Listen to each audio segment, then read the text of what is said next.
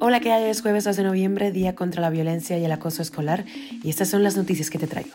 Esto es Cuba a Diario, el podcast de Diario de Cuba con las últimas noticias para los que se van conectando. Apenas decretado el fin de la crisis energética, sale de servicio la guitera y han vuelto los apagones.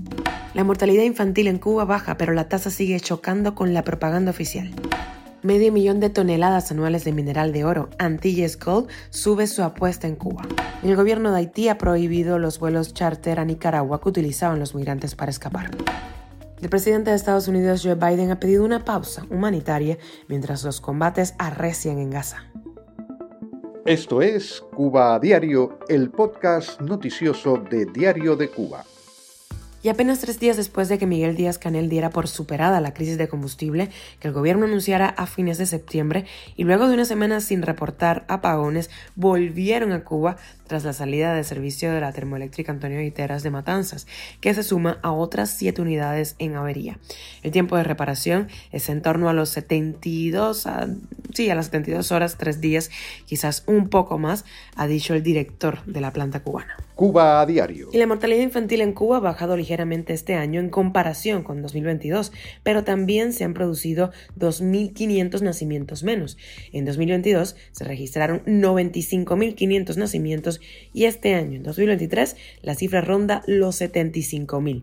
Funcionarios del programa de atención materno-infantil en Cuba dijeron en una reunión de expertos y científicos para este tema de salud con Miguel Díaz Canel que en lo que va de año la tasa de mortalidad infantil se ubica en 7,3 eso significa que han fallecido 55 niños menos, pero la cifra está muy lejos de las registradas en otros años en que la tasa rondaba los 4 puntos y el régimen la utilizaba como bandera en su propaganda. Y después que hace casi 11 meses la minera australiana Antilles Gold informara haber encontrado oro en su proyecto de exploración del Pilar en Ciego de Ávila, ahora aseguró que las reservas del mineral son lo suficientemente valiosas como para invertir en una explotación minera. De acuerdo con informes empresariales divulgados por esta firma, la estimación de recursos del sitio asciende a entre 500.000 y 600.000 toneladas anuales del mineral.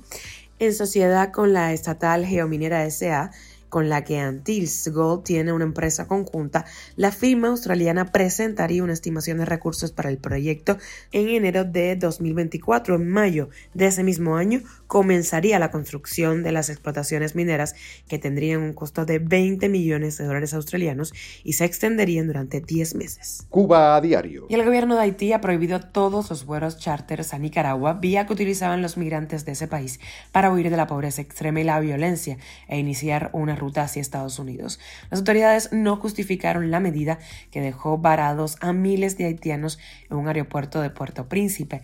Más de 260 vuelos que partieron de Puerto Príncipe y que se creen transportaron a 31 mil migrantes han aterrizado en Nicaragua desde agosto mientras se agudiza la crisis en Haití. Se calcula que las pandillas controlen hasta el 80% de Puerto Príncipe. Los expertos han dicho que el costo de un asiento en un vuelo charter a Nicaragua va de los 3.000 a los 5.000 dólares y ese país es un destino súper popular ya que no requiere de visa para algunos migrantes, como los cubanos. Y viajamos a Gaza, allí la situación es extrema a pesar de que líderes mundiales han pedido un cese al fuego. De hecho, el presidente de las Naciones Unidas para los Derechos Humanos ha dimitido por la situación en la zona.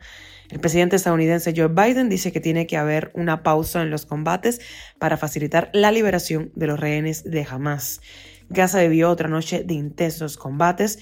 El cruce de Rafah con Egipto se abrió ayer por primera vez desde que estalló la guerra, permitiendo el paso de 335 titulares de pasaportes extranjeros y a solo 76 habitantes de Gaza heridos. El ejército de Israel dice que dos combatientes de Hamas, dos combatientes de Hamas murieron en sus ataques aéreos en el campo de refugiados de Jabalia, en donde han muerto más de 400 personas. Dos de Hamas valen eh, pues 398 eh, personas civiles.